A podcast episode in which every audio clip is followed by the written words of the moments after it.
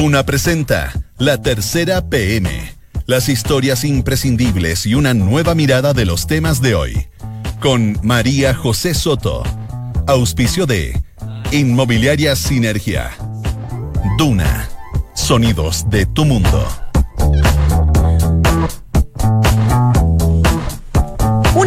Tarde y 59 minutos. ¿Cómo está? Muy buenas tardes. Bienvenidos a la tercera PM en esta tarde de día lunes, 13 de mayo de 2019. Comienza la jornada con 24 grados de temperatura en la región metropolitana incluso va a ser un poquito más de calor. 26 grados se espera para hoy la máxima y para mañana, escuche bien, 27 grados la máxima. Así que si sacó los abrigos grandes, guárdelos porque por lo menos en estos días va a ser un poquito más de calor. Ha sido una jornada, una mañana bastante noticiosa en términos políticos, legislativos, etcétera, etcétera. Así que vamos a empezar a repasar las principales notas y reportajes que ya están disponibles en la tercera PM.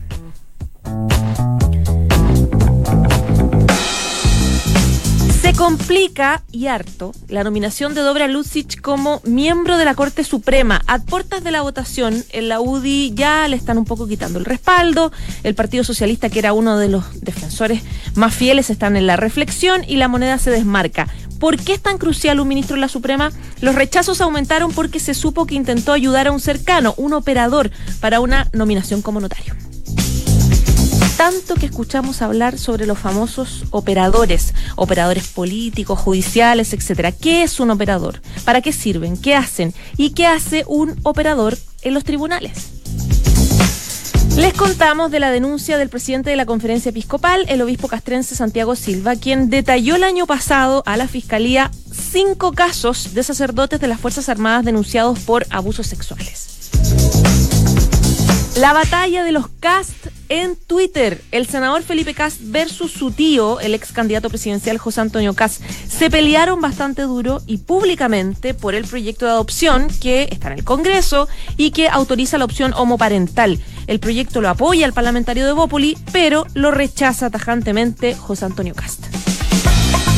¿Se acuerda del Moai de Isla de Pascua en manos de este museo británico en Londres? Vienen pronto a Chile representantes del museo y el gobierno reimpulsó esta campaña para convencer a Reino Unido de entregarlo. Pero ¿qué vienen a hacer estos ingleses a Chile? ¿Con quiénes se van a juntar? ¿Están convencidos o no? ¿Van a viajar a Isla de Pascua, por ejemplo? Bueno, aquí le contamos.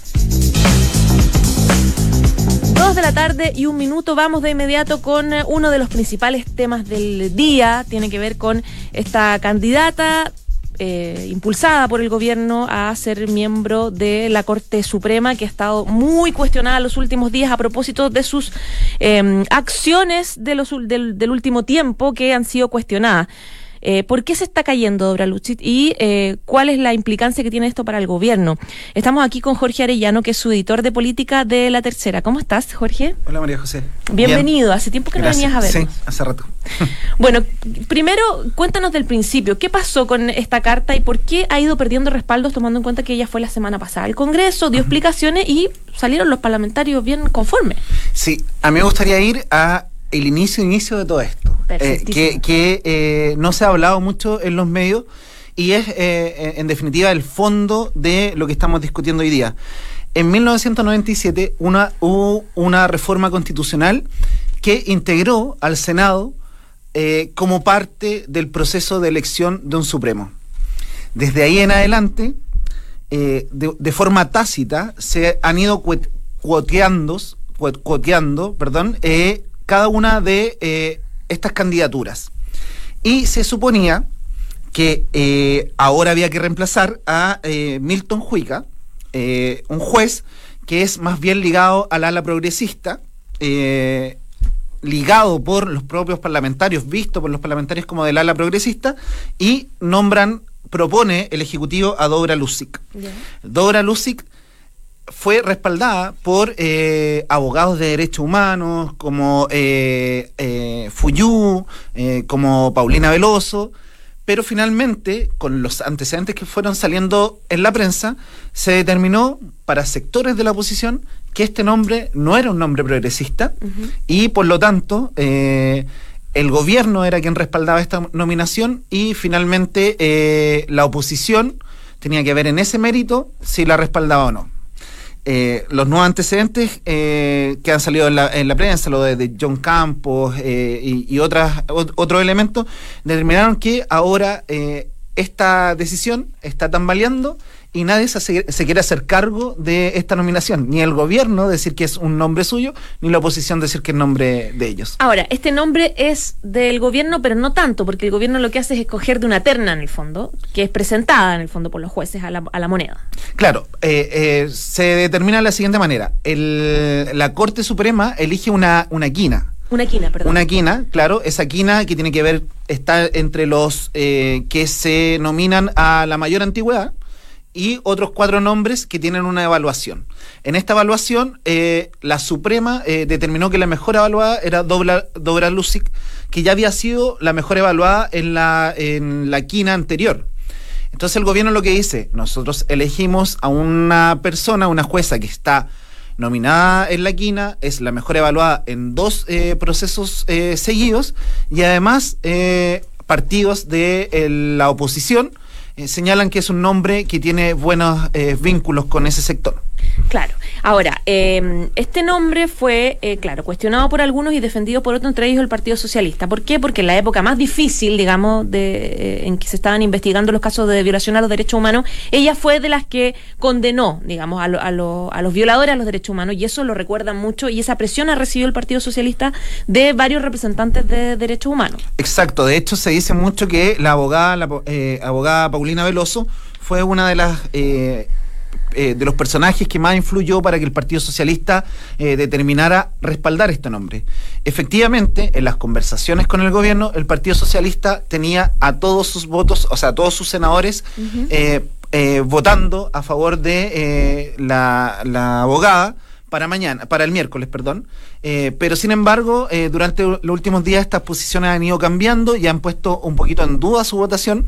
El llamado es a revaluar esta nominación eh, y eh, eh, por ejemplo, el senador Carlos Montes ya señaló que con los nuevos antecedentes se debería reevaluar y hoy día el vicepresidente del Senado, el senador del Partido Socialista, Alfonso Durresti, también señala que hay que reevaluar la determinación del Partido Socialista. Contemos un poquito cuáles son los antecedentes que hicieron que estas últimas 48 horas de fin de semana eh, varios de los que apoyaban a Dobra finalmente decidieran no hacerlo. Eh, y tienen que ver con este nombre que tú mencionaste, John Campos, un supuesto operador Exactamente. De, Dobra, Lucy. Eh, para partir con estos antecedentes, hace un tiempo se hizo pública una conversación entre eh, John Campos, que es un eh, de estos eh, asesores, no sé cómo llamarlo, judicial, donde hablaba con una jueza de, local y le planteaba que ella, él le pedía a ella que hiciera influyera en algunos senadores como Guido Girardi para que respaldara a Dora Lucic en, eh, en esta nominación. En el, en, lo que vota el Senado, Exactamente.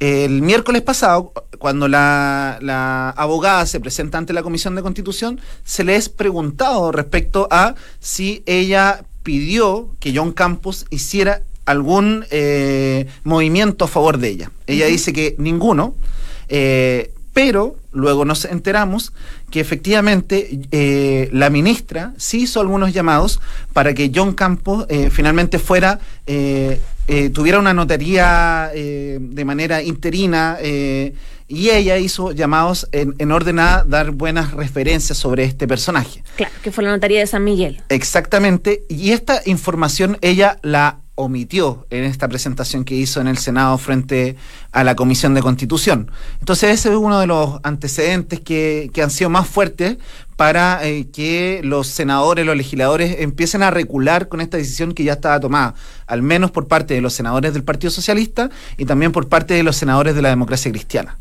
Jorge, acá tal vez quienes nos están escuchando se preguntan, ¿Por qué es tan importante y por qué le estamos dando tanto revuelo a el nombramiento de un miembro de la Corte Suprema si, por ejemplo, hay otros temas súper importantes como la reforma previsional, la reforma a la salud, etcétera, etcétera? ¿Por qué este nombramiento es clave, es crucial? Sí, hay, varios temas. Eh, lo, primero es que quienes forman parte de la Corte Suprema son la, la máxima instancia judicial.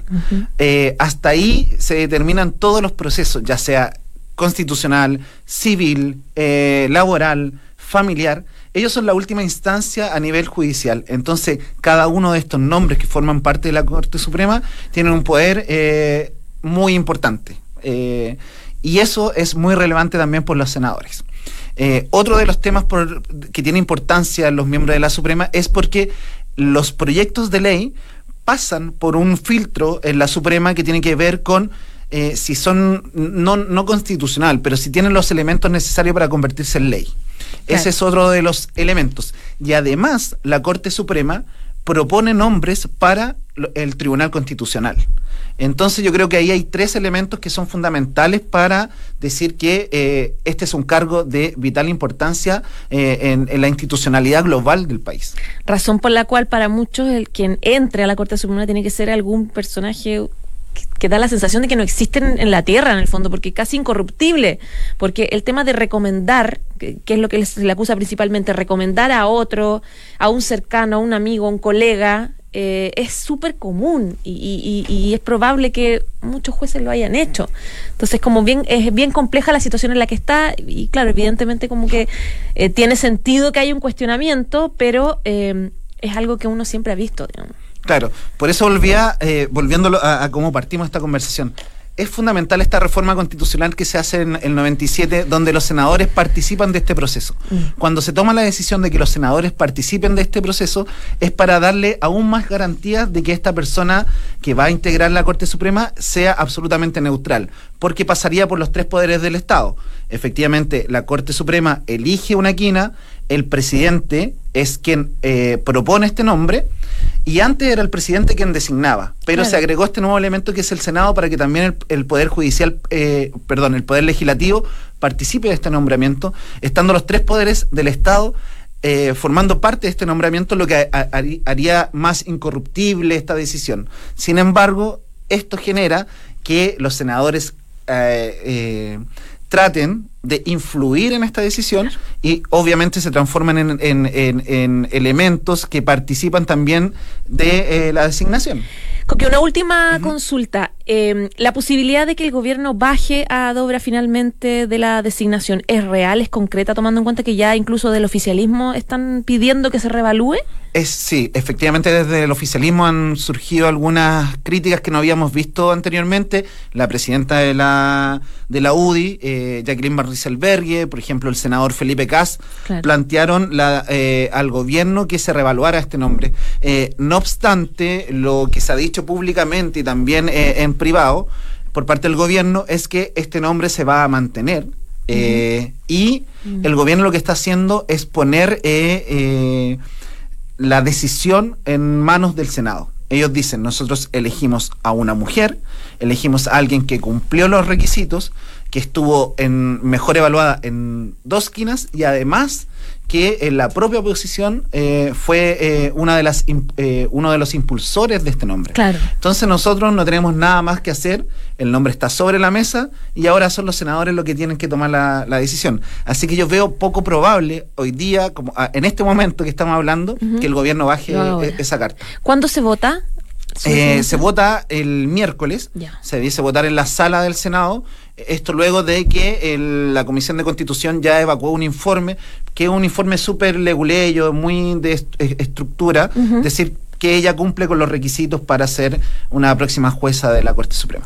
Ya, pues te vamos a invitar entonces para que vengas a contarnos cuál es el desenlace en el Congreso. Perfecto. Que estés muy bien. Chao, chao. Chao. Estás en la tercera PM con María José Soto. Dos de la tarde y doce minutos. Bueno, hablando sobre Dobra Lucic y sobre, sobre toda esta situación bien compleja que está viviendo el gobierno por esta nominación.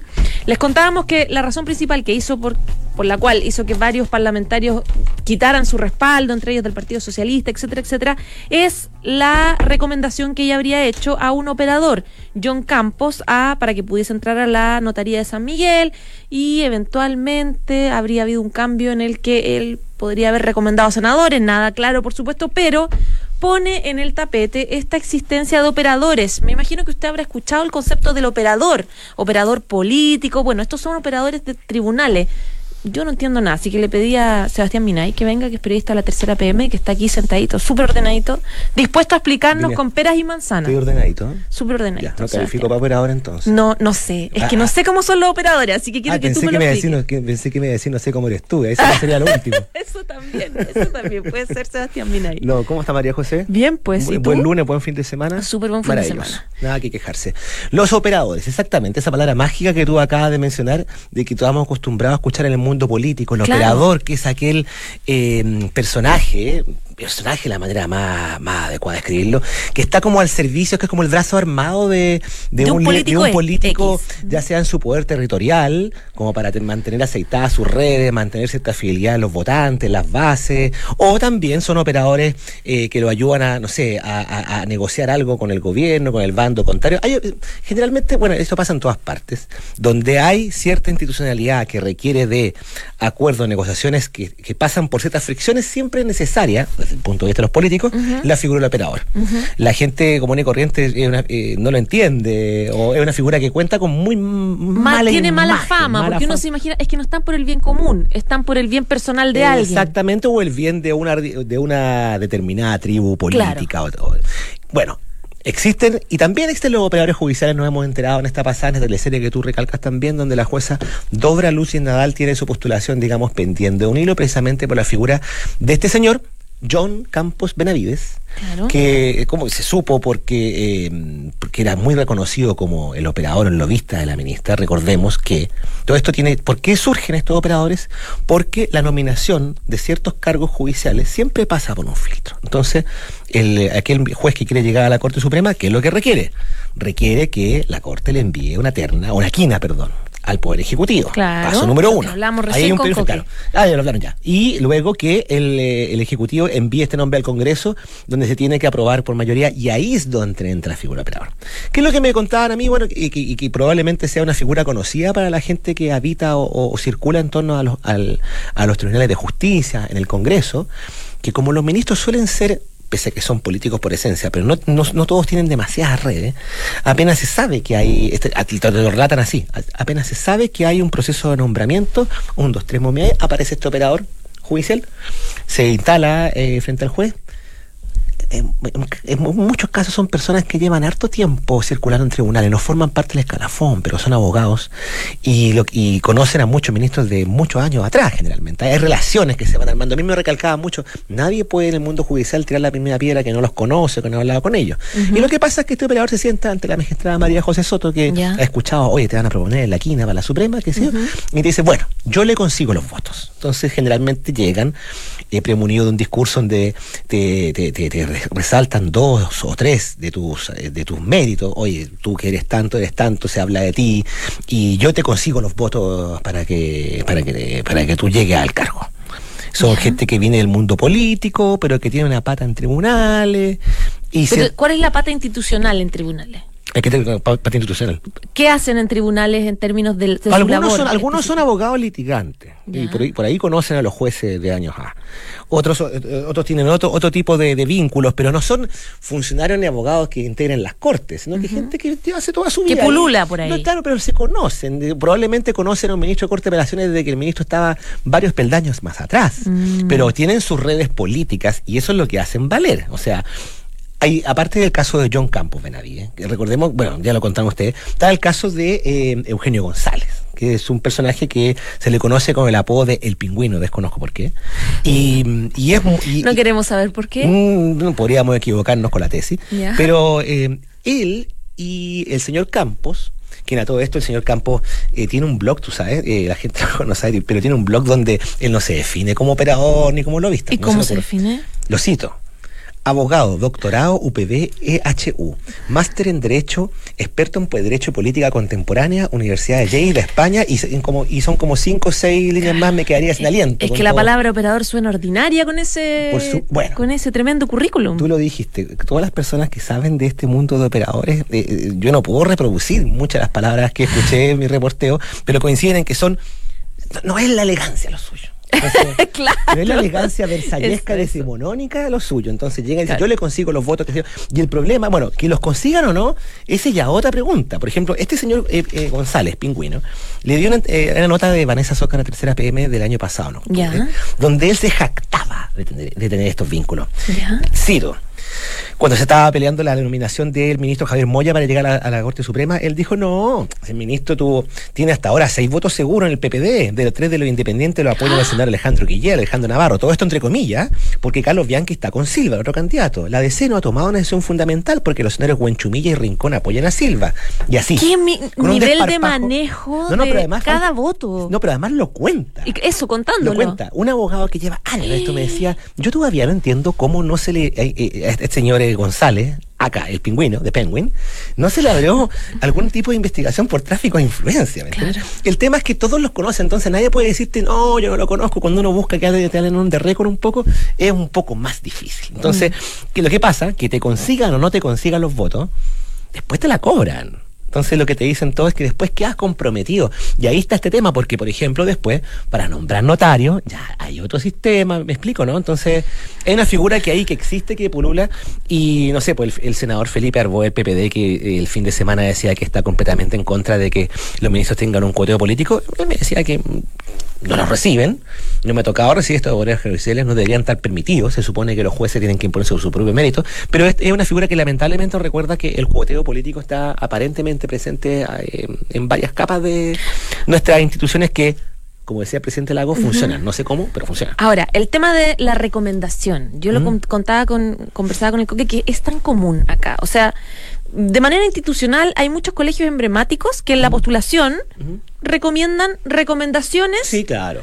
de, de, de exalumnos importantes y que esté también en la carpeta de postulación de los hijos. La recomendación es súper común. Entonces, ¿cómo se fiscaliza algo así? ¿Cómo podría fiscalizarse o, o manejarse de manera más institucional en la Corte Suprema, por ejemplo?